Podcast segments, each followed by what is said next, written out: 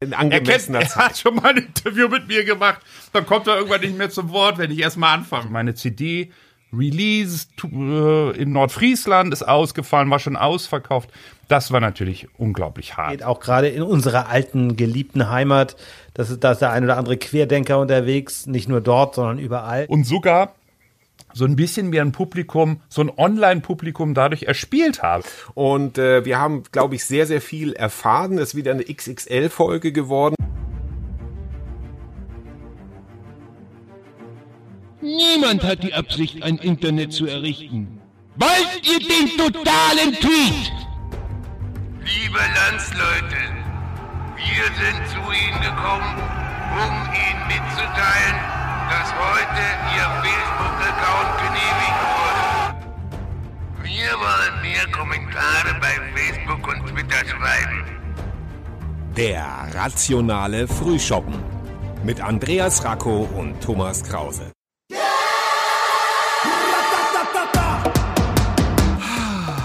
Herzlich willkommen. Wunderschönen guten Abend, liebe Hörerinnen, liebe Hörer. Wir nehmen schon wieder abends auf. Ach Gott. Alle. Es ist abends, aber das ist ja auch. Es ist und es ist so früh in der Woche. Wer weiß, was alles noch passiert. Aber es wird alles gut, denn wir haben heute einen Gast. Ja, mein Hallo, lieber Gast. Enno. Genau, lieber Thomas. Wir schalten jetzt und das wollte ich schon immer mal sagen. Wer in der alten Bundesrepublik aufgewachsen ist, will das gerne mal sagen. Ich hoffe, das stimmt auch im Moment. Enno, wir schalten nach Bonn. Bist du in Bonn? Ja, das stimmt absolut. Okay. Schaltung frei. Bonn ist hier. Aha. Sehr gut. Feuer frei. Dann sind Enno wir. Kalisch, seines Zeichens äh, selbst, äh, selbst ernannter, das hört sich immer so negativ an, aber Gesichtsvermieter, habe hab ich das so richtig in Erinnerung? Ja, hast du das mal gesagt? Ich kenne Geschichtenmensch, sagt er auch, ne?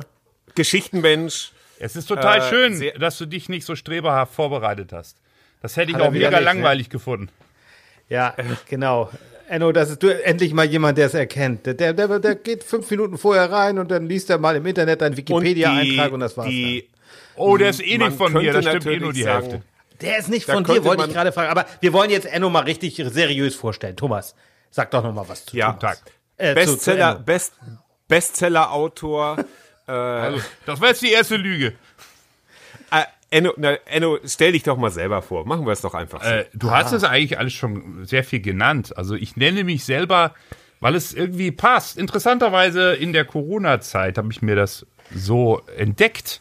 Ich nenne mich jetzt Geschichtenmensch. Das ist so der Überbegriff für Gesichtsvermieter für Film und Fernsehen. Äh, ich verleihe meine Stimme Hörspielen und Hörbüchern. Äh, und ich improvisiere auf der Bühne Geschichten und Songs. Ich schreibe auch mhm. Bücher und CDs, aber eigentlich Geschichtenmensch trifft es ganz gut. Ich liebe Geschichten. Und du weißt ja, lieber Enno, der Thomas ist halt sehr auf dem Boulevard zu Hause. Deswegen müssen wir unsere Hörer, die sozusagen das Boulevard lieben, natürlich auch abholen. Also dich kennt man. Der eine oder andere wird sagen, den kenne ich aus dem Fernsehen. Also mir ist es damals gegangen, ich muss ganz ehrlich sagen, ich muss ein bisschen in der Zeit zurückgehen. Ich glaube, es war Mitte der 90er, da warst du noch Schauspielschüler. Da war ich damals ähm, mit der Schule in einem Theater in Flensburg und da standst du auf der Bühne. Weißt du noch, was das war? Du warst in der Schule noch? Ja, ja, ich weiß ja, das ist eine alte Geschichte. Als Praktikant Aber, oder was?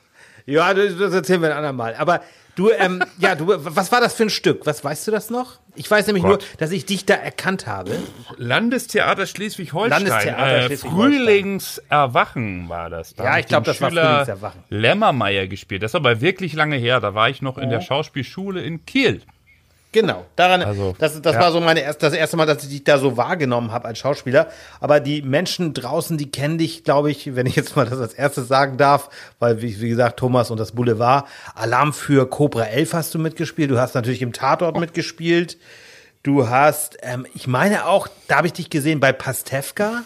Ja. Und du hast, was ich ganz toll fand, das war glaube ich das Team. Und dann mhm. waren noch viele andere Fernsehrollen. Ne? Also erzähl mal, ja. äh, Fer Fernsehen, Kino ist auch ein Teil dessen, was du machst. Ja. Ja. Ein guter Teil meiner Arbeit ist, für Film und Fernsehen zu drehen. Mhm. Ist das für dich, weil du ja immer gerne das so sagst, wir haben ja auch schon mal darüber gesprochen, ist das so eine Sache in erster Linie Broterwerb oder ist das auch, eine, ist das auch ein Herzensding für dich, zu drehen? Ähm, sowohl als auch. Also ich habe ja das Glück, dass ich wirklich alles ganz gerne mache, was ich tue. Da ist nichts dabei, da sagt man oh, das muss nur sein, wegen des Geldes und ist auch alles nicht so einfach und so. Da ist zum Glück nichts dabei. Also mir gefällt das alles sehr, sehr gut. Es hat alles seinen Reiz. Also wenn ich wirklich mal ein Jahr nur drehen würde oder nur sprechen oder nur auf der Bühne stehen würde, würde ich jetzt äh, nicht übermäßig leiden, weil das gefällt mir alles sehr gut. Wobei die Mischung ist für mich das Schönste, von allem etwas machen zu können. Ich lerne vom einen für das andere und nehme vom einen für das andere was mit. Du warst ja auch bei den letzten Folgen der Lindenstraße dabei, hast also Fernsehgeschichte sozusagen mitgeschrieben.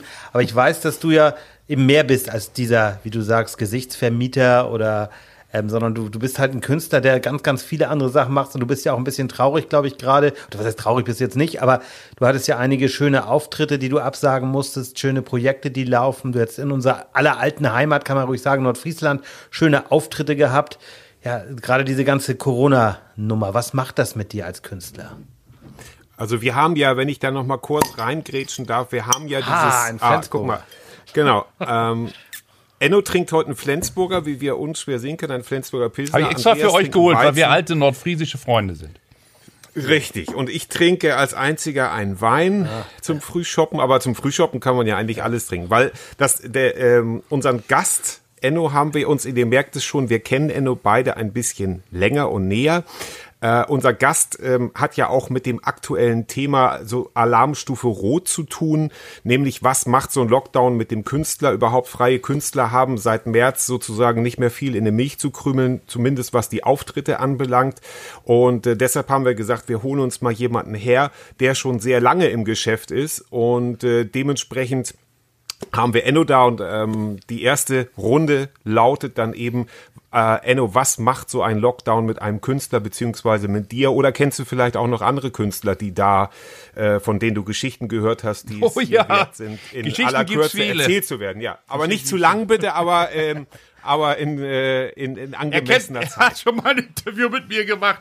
Dann kommt er irgendwann nicht mehr zum Wort, wenn ich erst mal anfange. Das Lustige war, das ist eine schöne Antwort gerade. Während ihr das so schön erzählt und gefragt habt und ich mich über euch gefreut habe, da kam so eingeblendet, ne, wenn man eine Mail kriegt, dann sieht man das ja immer auf dem Handy. Äh, da war irgendwas mit Kreditanfrage. Ihr Autokredit. Äh, das trifft es ganz gut, äh, weil ich will Kredit aufnehmen, um einen Bus zu kaufen, Geschichten, den Geschichtenfinderbus. Das ist aber nur ein ganz kleiner Teil der Geschichte. Natürlich habt- seht ihr das ja richtig, ist auch in aller Munde. Äh, Bühnenauftritte sind schlichtweg nicht möglich.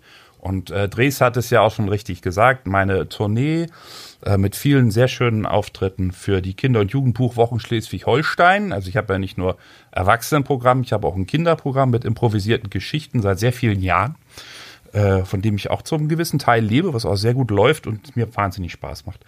Äh, ist komplett ausgefallen, also meine CD Release äh, in Nordfriesland ist ausgefallen, war schon ausverkauft. Das war natürlich unglaublich hart. Äh, Ich hatte mich so auf den Norden gefreut, ich hatte mich so auf die Tournee gefreut. Natürlich ist das auch erstmal ein finanzieller Verlust, ist ja klar. Aber ich bin jetzt natürlich speziell in einer et etwas besseren Lage als andere, dass ich so breit aufgestellt bin. Das heißt, äh, ich bin hier sozusagen wirklich, oh, vielleicht bricht das alles zusammen, in einer Sprecherkabine. Das sind die Wände meiner Sprecherkabine, meiner mobilen. Also ich habe auch ein kleines Studio in Königswinter und hier in Bonn eine Sprecherkabine. Äh, Ich kann also auch für Rundfunk arbeiten. Äh, Das heißt, ich habe für Deutschlandfunk ein Feature gesprochen, ich habe so Voice-Overs gesprochen. Äh, Jetzt heute habe ich hier gerade, hier ist noch der Text, eine Parodie für Radio, äh, für Werbungen gesprochen, die ich sehr, sehr lustig fand, für den Matthias Klimsch. Also, es ist nicht, dass ich nichts tun kann. Und weil ich ja ohnehin jeden Tag, das kann man als Krankheit sehen, je nachdem, wo man sich bewegt, oder äh, eben als ähm, etwas, was man auch zu seinem Beruf machen kann. Ich schreibe ohnehin Songs und Geschichten jeden Tag. Ja? Und dann habe ich mir irgendwann am ersten Teil des Lockdowns gedacht, gut, äh, dann machst du jetzt mal all das, wozu du sonst nicht gekommen bist. Ich habe meine erste CD rausgebracht, was sein soll. Äh, ich habe Glückwunsch. abends, äh, stimmt, du, du hast sie sogar erworben. Äh, mehrfach, danke dir, war mich sehr gefreut. Äh, und ich habe äh, abends häufiger mal gestreamt. Ja, ist ja umstritten, weil man ja sozusagen ja, Kunst zur Verfügung stellt, ist auch unter Künstlern zum Teil sehr umstritten. Äh, aber ich habe es einfach gemacht, weil ich sowieso mache. Also, und ich freue mich, wenn ich Kontakt zum Publikum habe, Publikum halte und sogar so ein bisschen mehr ein Publikum, so ein Online-Publikum dadurch erspielt habe. Und ich habe immer viel Gitarre gespielt. Und auf einmal liefen die Finger wieder. Also äh, bin ich ins Studio und habe diese CD aufgenommen. Und die habe ich dann angeboten und weil ich ja auch so ein paar Auftritte hatte, äh, im, also sogar so offizielle Online-Konzerte teilgenommen habe und mich da in die Technik reinfuchsen musste, was auch nicht so ohne war. Äh, dadurch hatte ich dann auch, natürlich kannst du davon leben, nicht leben, aber hatte auch ein paar Einnahmen und immer was zu tun. Ja. Ich habe meine neue Website gestaltet. Die hat mir auch schon Einnahmen gebracht, weil ich wirklich mir mal Zeit nehmen konnte, eben Geschichtenfinder, äh, äh, Geschichtenmensch, Enno Kalisch so auszugestalten, dass ich das Gefühl habe, es ist weder ein Gebrauchtwarenladen, das mache ich auch noch, und Ikebana auch noch, und ich kann auch zur Not eine Massage, wenn ich nicht gerade Gicht habe, den Darm, ne?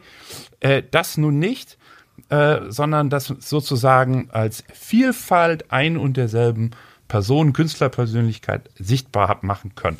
Das ist ganz spannend. Also und Also dann noch ein paar andere Geschichten. Also ich habe sozusagen wie Straßenmusik manchmal einfach hier PayPal hingeschrieben, da haben Leute, weil sie das unterstützen wollten. Also ich unterstelle ihm mal, dass es nicht nur aus Mitleid war, sondern weil sie möchten auch gerne, weil sie sich an diesen Dingen freuen, einen unterstützen. Äh, Also tatsächlich mal auf ennokalisch.de in einem Wort, das packen wir auch natürlich in die Shownotes.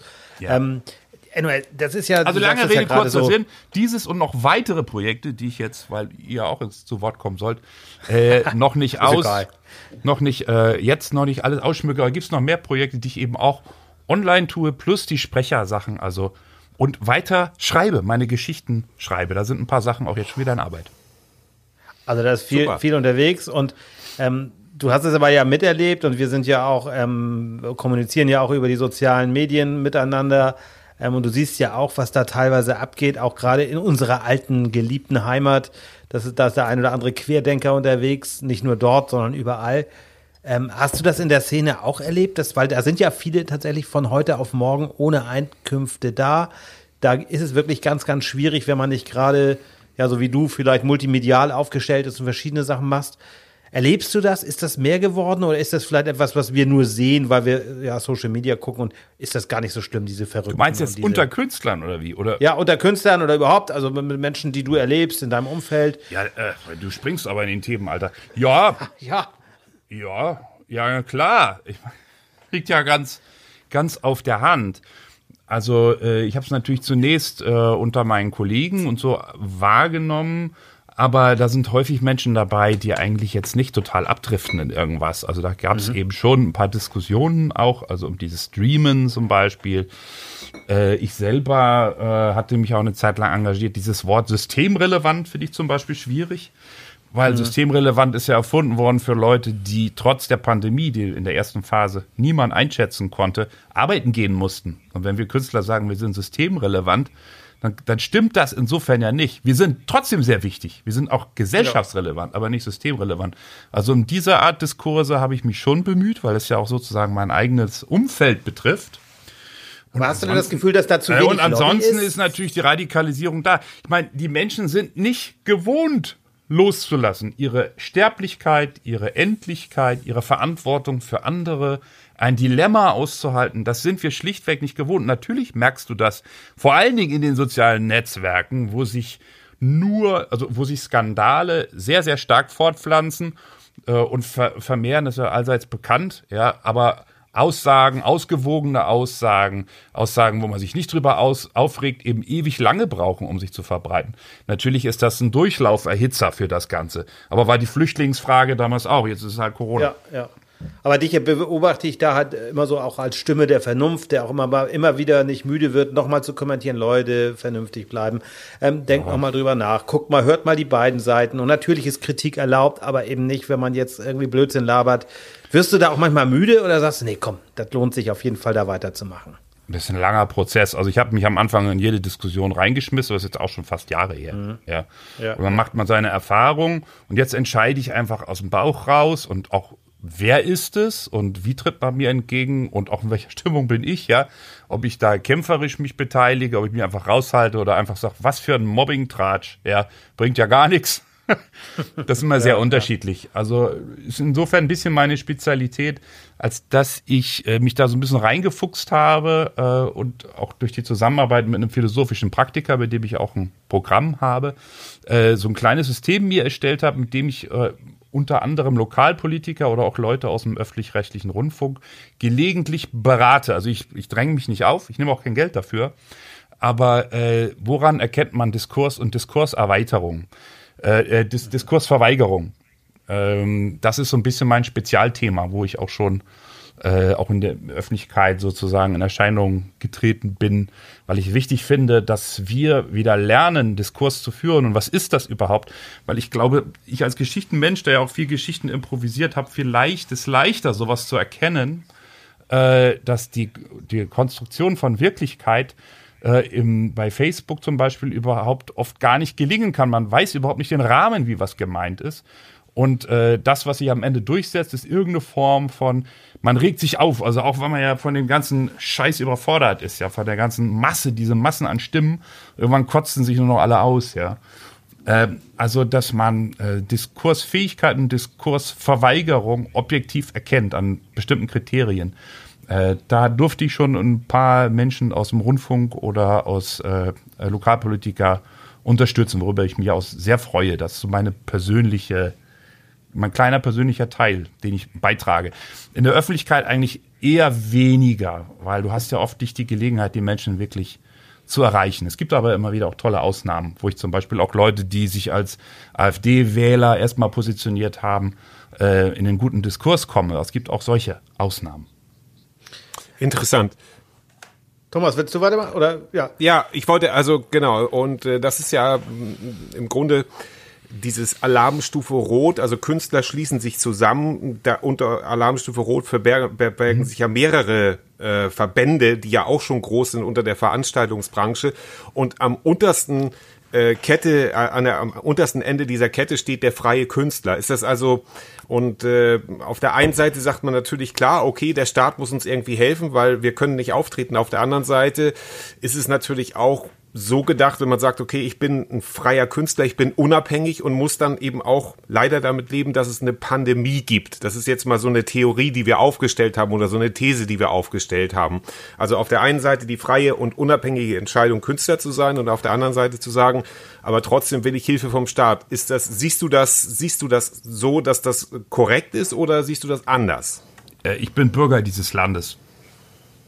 Ich bin demokratischer Wähler ich bin mhm. Steuerzahler. Äh, und was ja ganz offensichtlich am Anfang der Pandemie herauskam, ist, dass die Verantwortlichen zum Teil gar nicht genau wissen oder dass es gar keine Regelungen gibt, geschweige denn überhaupt Instrumente, dass die das erfasst haben, äh, wie die Menschen ihren Lebensunterhalt verdienen und wie viele das sind. Ja, wie viele wir sind, das ist äh, dem Staat zum Teil nicht bewusst gewesen. Also ich finde das sehr gut, dass den Angestellten mit Kurzarbeitergeld geholfen wurde. Ja, ich finde das sehr gut, dass bestimmte Selbstständige, die halt permanent Ausgaben haben, sozusagen an ihren äh, weiterlaufenden Ausgaben nicht erstickt sind. Ja. Das war ja das, was man so landläufig, okay, da gibt's die Selbstständigen, ja, die leben ja so und so. Aber ich glaube, diese große Menge an Solo-Selbstständigen, das sind nicht nur Künstler, auch äh, Gastronomen, äh, auch Masseure und so weiter, ja.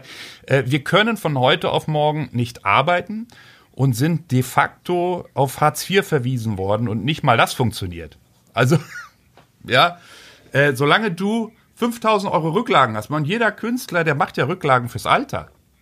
Ja, ja. Weil Jeder, nicht ja, von einer normalen wirklich? Rente leben. Also du bist quasi ja. dazu gezwungen, dadurch, dass die Maßnahmen ja auch nicht ankamen, schlichtweg bei uns. Die kamen, es gab keine Maßnahmen, deine Rente zu verhökern oder wenn du totaler Armut bist, dann kannst du äh, dieses deprimierende unterm Existenzminimum Leben auf einmal haben. Und du warst vorher, ich meine, ich selber bin seit 2001 äh, lebe ich von meiner selbstständigen Arbeit. Also ja, ich kenne Leute, das sind Unternehmer, das sind wirklich gewiefte Rechner, die Menschen ernähren, die, die Familien ernähren und so weiter. Und die stehen auf einmal alle vor dem Nichts, weil es wirklich, glaube ich, kein Bewusstsein und kein Instrument gab. Es ändert sich gerade, unter anderem durch diese Aktion Alarmstufe Rot. Es sind Dinge in Bewegung, aber sehr, sehr langsam. Bisher, das ist wirklich kein Meckern oder sonst irgendwas, bisher sind die Hilfen definitiv schlichtweg nicht angekommen. Du bist am, verhungerst am langen Arm, langen Arm und du hast eben nicht wie die Angestellten das Kurzarbeitergeld und solche Geschichten. Es gibt kein Instrument, das dich vor dem totalen sozialen Absturz bewahrt. Und das ist schon dramatisch und das ist auch unfair. Und äh, dann dieses Gelaber mit dem freier Künstler unterstützen. Also, hallo, wir sind Erwachsene, äh, wir verdienen unsere Kohle und dann halt mit der Kunst. Mein Gott, was soll das? Äh, ich finde das eine spießige Diskussion. Ja, ich glaube, das, was, was, ähm, also die Thesen haben ja Thomas und ich auch zusammengeschrieben. Ich will das nur kurz, aber einfach nur mal, ähm, ich, ich habe genau verstanden, was du gemeint hast. Ich habe das, also ich finde das Argument auch sehr richtig und schön zu sagen, ich bin Bürger dieses Landes und ich bin Steuerzahler und damit Teil der Gesellschaft. Ne, es gibt nur, damit meine ich die jetzt gar nicht persönlich, so manchmal so Tendenzen und das muss jetzt auch gar nicht auf Künstler ähm, äh, jetzt allein zugespitzt sein, aber viele sagen, ja, ich bin frei, ich will sozusagen ähm, Gewinne machen. Das sind dann manchmal auch Unternehmer, die sagen, Mensch, ich habe, ne, ich will, ich trage das Risiko und will dann aber, wenn es sein muss, auch Millionen verdienen und will was davon haben. Und der Staat soll sich so wenig wie möglich einmischen. Ne? Und manchmal kommt so rüber, nicht von dir, da bist du jetzt überhaupt nicht gemeint. Das ist aber einfach nur so eine, äh, so, so für mich so, so, was ich sehe, dass viele ähm, sagen, der blöde Staat soll mich in Ruhe lassen. Aber in dem Moment, wo so etwas passiert, da wird, schreien alle nach dem Staat oder sehr viele. Und das könnte ja auch problematisch werden, weil wir wissen ja noch überhaupt nicht, was, äh, wenn irgendwann diese Rechnung bezahlt werden muss. Weil wir mit Kurzarbeit, das sind die, die Angestellten, aber da werden die Unternehmer dann gestützt, was ja auch alles richtig ist. Ich will das gar nicht kritisieren. Das ist jetzt überhaupt kein Angriff auf niemanden. Aber es ist, irgendwann mü müssen wir es ja alle bezahlen, oder? Naja, aber es wäre ja gut, äh, wenn die Unterstützung, solange sie noch da ist, äh, gerecht verteilt wird. Du kannst ja nicht sagen, Mhm. wir haben abseits des Staatsgeldes, ich zahle doch Steuern. Ich mache jedes Jahr meine Ja, Steuererklärung. Also, also für mich äh, kannst du ja nie sagen, ich lebe abseits des Staates. Äh, Ja, aber deswegen viele weiß haben ich, ja auch weiß nicht ich, in die, ich weiß nicht, viele wie du zahlen meinst. ja auch gar nicht in die, Nein. In, die, in die Sozialkassen rein oder sowas zum Beispiel. Ne? Ich zahle so, die Sozialkassen, natürlich. Du zahlst rein, ja, ja klar. Ja, du klar. bist ja wahrscheinlich in der Steuer, ich habe ich hab jedes Jahr mein, meine Steuererklärung, ja. Und äh, zum Beispiel über die Künstlersozialkasse zahlst du zwar etwas weniger, weil der Staat äh, Ja. das teils, teilweise unterstützt, aber du Aber zahlst ja trotzdem die ganzen, ja ein letztendlich, ja, ja. also und wenn nicht, dann wäre ich halt wie ein freier Unternehmer, der eben eine Schweinekohle äh, für seine private Krankenkasse zahlen muss und das über Einnahmen generieren muss, der dann aber auch das Risiko trägt. Also was ja schon ist, ist, dass wenn du nicht arbeiten kannst, kann, äh, wenn Leute nicht arbeiten können und dann bestimmte Bevölkerungsteile werden unterstützt und andere nicht, das finde ich nicht in Ordnung. Und das ist auch ein sehr, sehr ja, ich auch, konkreter Grund für sehr konkreten Ärger. Und da müssen wir auf die Straße gehen. Und Alarmstufe Rot hat ja genau das angemerkt. Also, dass es Menschen gibt, die diese ganzen komplizierten Bedingungen, wenn du freier Künstler bist, nur mal als Beispiel, ja. Ja, Äh, ja klar, ich sehe es auch Ich, so. ich, ich sag mal, jetzt, jetzt speziell mein Beispiel. Äh, ich drehe nicht genug Tage, um, äh, um Arbeitslosengeld bekommen zu können. Weil dafür musst du sau viel drehen. Ja. Aber wenn ich drehe, muss ich auf Steuerkarte. Ich bin in Deutschland dazu gezwungen, von Staatswegen. So. Ja. Aber wenn ich zum Beispiel im letzten Jahr mehr gedreht habe, äh, und jetzt sagen Sie, ja, wie viel selbstständige Tätigkeit haben Sie denn Einbußen? Ich komme nirgendwo auf die Prozente. Ja, also Überbrückungshilfe kriege ich auch nicht. Das meine ich ja. Und es gibt viele, die so leben. Äh, Und das ist nur ein Beispiel von ganz vielen Beispielen, wo du einfach durch sämtliche Siebe fällst, weil die erstens viel zu kompliziert, zu komplex und zu unpassend sind. Ja, du lässt Leute einfach am langen Arm verhungern. Und Meinst du äh, denn, da fehlt auch die Lobby für, für, für die Künstler? Bisher ja. Wir haben auch bisher keine Lobby gebildet, weil jeder für sich selber so, ja, was weiß ich, die, die Veranstaltungstechniker haben ihre eigene Gewerkschaft und die, dann ist man so ein bisschen im Verdi. Also die, Ge die Gewerkschaften in Deutschland sind ja sehr, sehr schwach. Äh, zumindest äh, zum Beispiel bei den, bei den Künstlern. Es gibt die Filmschauspieler, die machen wirklich tolle Arbeit, ja, der äh, BFFS, der die Filmschauspieler vertritt. Aber äh, die musst du auch erstmal alle koordiniert kriegen. Im Grunde denke ich, eigentlich sollten alle Selbstständigen mal sich bewusst sein, was sie für eine starke Lobby sind. Wir sind nicht nur 5000 Menschen, wir sind 5000 Wähler, Erwachsene, Wähler, Verdiener, ja, äh, 5 Millionen. Wollte ich gerade sagen. Ich dachte, Fünf- man, ja, ja. man kann so wenig Fünf- Künstler sind wir doch Millionen nicht. Sind mal- Fünf Millionen. Und Ja, wenn ja, wir mal äh, jetzt sagen würden, ja, okay, dann wählen wir mal alle, die das verbockt haben, ab. Dann sieht's aber schlecht aus. Ja? Wir sollten uns dessen mal bewusst sein, dass wir eigentlich, äh, äh, dass wir eigentlich eine starke Lobby haben könnten, wenn wir uns da besser organisieren würden. Und das, das passierte vielleicht durch Corona. Wer weiß. Ja, aber vielleicht ist es tatsächlich an der Zeit, sowas, ja, da mehr Solidarität zu zeigen, weil im Moment ist es ja so, vom Künstler, ob das jetzt der, der Comedian ist oder der, der Sänger oder die, die, die der Musiker, es sind ja alles Einzelkämpfer und so haben die sich auch bisher, glaube ich, oft gesehen, ne? Ja. Zu sagen, ja, ich mache mein Ding, Punkt.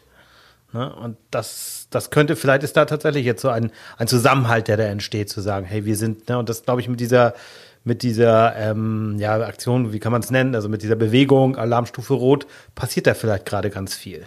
Vielleicht auch zum Guten. Ja, gezwungenermaßen. ja, ja. Wenn du nichts mehr äh, auf dem Konto hast, die Miete nicht mehr zahlen kannst, da spätestens dann bist du auf einmal politisiert. Naja, aber diese, also da muss ich, da möchte ich auch gerne, also ich bei Enno weiß ich ja, oder Enno von dir weiß ich ja, du bist eben auch jemand, der trotzdem ja, also der gerade sagt, der packt dann an und sagt, okay, du hast ja vorhin auch Dinge genannt, die du getan hast, ähm, die du, die du sowieso machst und sagst, okay, ich ich mache etwas, ich gehe raus und mache etwas. Und es gibt sicherlich welche, die, die machen das nicht, aber diese Situation, Miete nicht zahlen können und kein Geld auf dem Konto und keine Einkünfte, die hatte ich auch mal in meinem Leben, aber vor Corona. Da hatte ich keine Lobby. Ich war Einzelunternehmer, habe gemacht und gemacht und gemacht und habe es mal ebenso gerade geschafft, meine Familie über Wasser zu halten. Aber da konnte ich eben keine Hilfen in Anspruch nehmen. Also es gab keine Lobby für mich, die gesagt hat, Mensch, das ist aber ein armer Tropf, dem geben wir jetzt mal irgendwie Geld. Da war es aber dein, du, dein unternehmerisches Risiko. Das war ja dann keine Pandemie, die dich dazu gezwungen hat. wurde ja sondern auch die Arbeit weil nicht es, verboten, weil es ne? ein hartes Leben noch- ist ja. und weil, weil es viel Risiko ist und ein umkämpfter Markt und sowas, ja. Das ist ja noch was anderes. Dazu, du kannst dich ja entscheiden, einen anderen Job dann zu machen, theoretisch. Ja. Das ist ja nicht sozusagen, Ja, das na ja. Geschäft läuft eigentlich und auf einmal geht's ja. nicht mehr wegen Pandemie und äh, es sind damit, damit sind wir, damit sind wir, damit sind wir ja eben dann auch schon beim nächsten Punkt. Also das kann ja, es gibt ja auch äh, jetzt krisensichere Jobs, was weiß ich, äh, Masken zusammennähen in der Fabrik oder so, der, der ist es auch jedem Künstler Könnte aber auch temporär nur sein, muss man aufpassen, ob man da jetzt eine Fabrik gründet. Ne?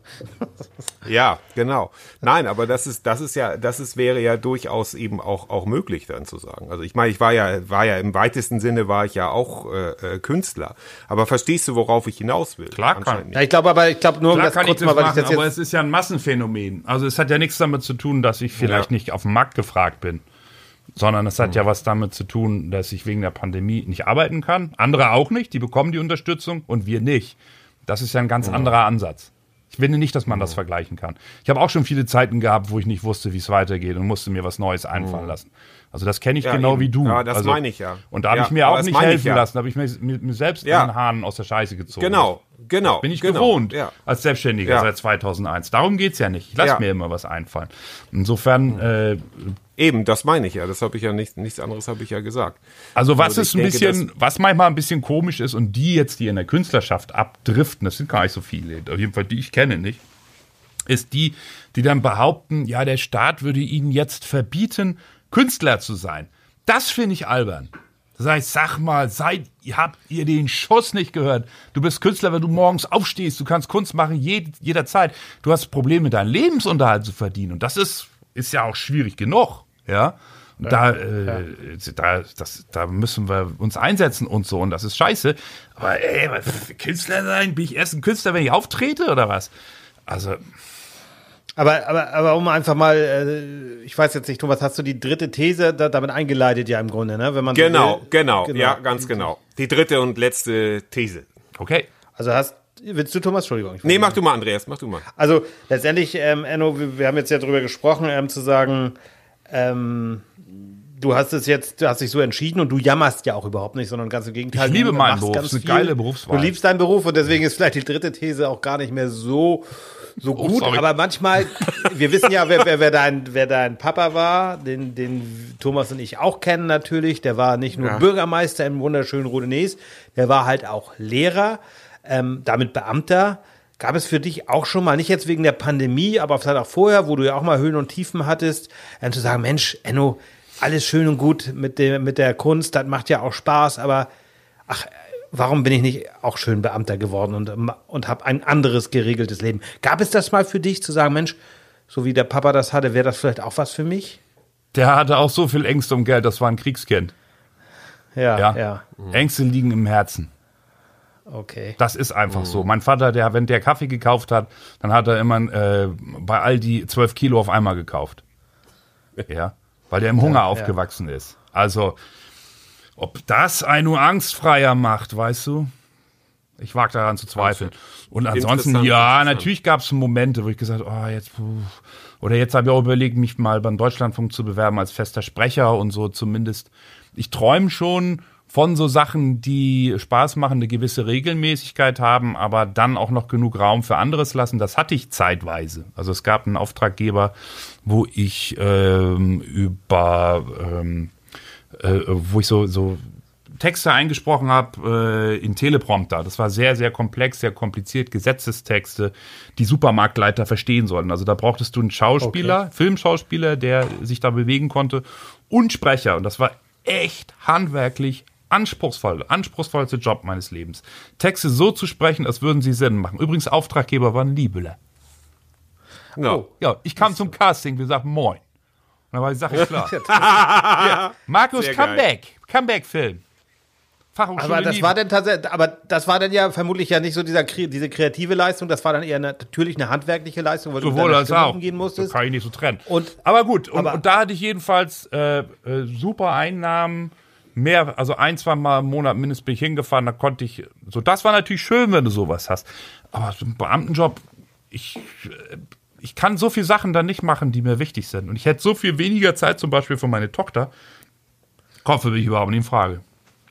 Nö, das klingt also sehr schlüssig. Ja. Wie ist es denn mit, mit Hörbüchern? Ist das auch etwas, wo du dich schon mal Ja. herangewagt hast? Also, Ja. das ist ja im Grunde auch ein Thema für einen Sprecher, oder? Und gerade in dieser Zeit ja ganz fast perfekt, normaler oder? Teil der Tätigkeiten. Okay. Wie, wie lange brauchst du für so ein, so ein vernünftiges Buch? Ähm, ich, wenn du sagst, so, du, du hast jetzt, nehmen wir mal jetzt so ein ganz einfaches Buch wie die Buddenbrooks hier aus Lübeck, keine Ahnung, 700 Seiten. Nein, Also du kannst reine Lesezeit auf mindestens mal drei nehmen. mal drei, wenn du schnell also bist. so lange. Ja. Okay. Dann. Aber äh, es ist auch unterschiedlich, ob du es selber hier in meinem Studio einsprichst oder ob du jemanden hast, der die Technik übernimmt. Das gibt auch noch ein anderes Tempo. Ob du eine gute Regie hast und so. Ne? Da möchte ich dann auch noch mal Werbung machen für Enno, weil ich festgestellt habe, ich komme ja, wir hatten ja schon mal die Folge Motivationstrainer und Leute aus der Branche halten sich ja für äh, multibegabt. Da möchte ich also sagen, wenn du jetzt zuhörst und Redner oder Trainer oder sowas bist, äh, dann lass dein Buch, was du mal geschrieben hast, bitte von Enno einsprechen, weil ähm, ein guter Redner zu sein heißt nicht automatisch auch ein gutes Hörbuch einsprechen zu können. Und ich könnte jetzt Titel nennen, das tue ich aber nicht. Ich hatte schon mal das die Vergnügen. gedacht haben, wo die, genau, wo, wo die, wo die, wo die äh, das selbst eingesprochen haben und äh, wo man gesagt hat, okay, das sollte man lieber bleiben lassen. Es gibt Leute, die können das, aber es gibt auch Leute, die können das ganz so gar nicht. So. Hudson das River, das ist ein äh, Pilot, der ähm, die, die Kunst schwerer Entscheidungen zu treffen. Also das ist sozusagen Mhm. auch ein Coach und Speaker. Das ist aber viele Jahre her. Für den habe ich das gesprochen. Es hat sehr viel Spaß gemacht. Mhm. Der das, der das Flugzeug gelandet hat auf dem Hudson River. Ja. Ganz genau. genau. ja, das- sehr, sehr gut. Ja, Mensch, dann sind wir so schnell vergeht die Zeit. Oh, Wir äh, könnten noch stundenlang Oh. weiterreden. Ich weiß das, ich weiß das, aber vielleicht haben wir ja auch noch mal ein anderes Thema, ein schöneres Thema vielleicht auch noch. Ja, also äh, ich würde sagen, Enno kommt auf jeden Fall können. wieder. ich hätte Ja, Bock. wenn er möchte. sagen. Ihr lieben wenn er Nordfriesen, äh, guckt Genau. mal bei Moin Friedrichsland, äh, äh, Moin Heimatland, nee, Moin Lieblingsland. Kennt ihr Moin das? Die. Social Media Initiative des Kreises Nordfriesland. Da läuft, Ja, doch, hab ich Da schon, wird ja. was von mir laufen. Äh, ich werde, dieses Festival ist doch ausgefallen, ja, Kinder- und Jugendbuchwochen. Ja. Und da werde Ja. ich zu 24 Begriffen eine Weihnachtsgeschichte improvisieren, ein Video erstellen. schön. Und das wird äh, spätestens am 1.12. unter anderem da veröffentlicht, natürlich auf meiner Facebook. Seite. Also das ist das, womit ich mich gerade befasse. Also wer möchte, kann bis Freitag noch Begriffe für eine Weihnachtsgeschichte mir schicken. Die gehen mit in die Lostrommel für die 24 Sehr schön. Begriffe, äh, aus denen ich die Geschichte baue. Sehr schön. Das ist doch toll. Packen wir alles in die Shownotes, habe ich mir schon notiert. Äh, In diesem Sinne, Enno, vielen, vielen Dank, dass du unser Gast warst. Wir freuen uns ja immer besonders, wenn wir Gäste haben. Und äh, wir haben, glaube ich, sehr, sehr viel erfahren. Es ist wieder eine XXL-Folge geworden. Aber bei XXL Nord, bei XXL Nordfriesen, bei hohenhartem Friesengewächs ist das ja auch kein Wunder. Ich äh, bedanke mich recht herzlich bei dir, Andreas, und ähm, Bei dir, Ja. Thomas. genau. Lieber Enno. Lieber Enno, Herzlichen in diesem Dank, dass Sinne, du Danke für die dir die Einladung. Zeit genommen hast. Genau, Beim nächsten Mal hören wir noch ein paar Geschichten mehr von dir. Genau, und Andreas spielt jetzt die Abschlussmusik auf seinen Trommelsticks. Ich habe sie schon in der Hand. Tolles Tschüssing. Format, ihr Lieben. Tschüss. Macht weiter so. Hol die Frucht. Danke.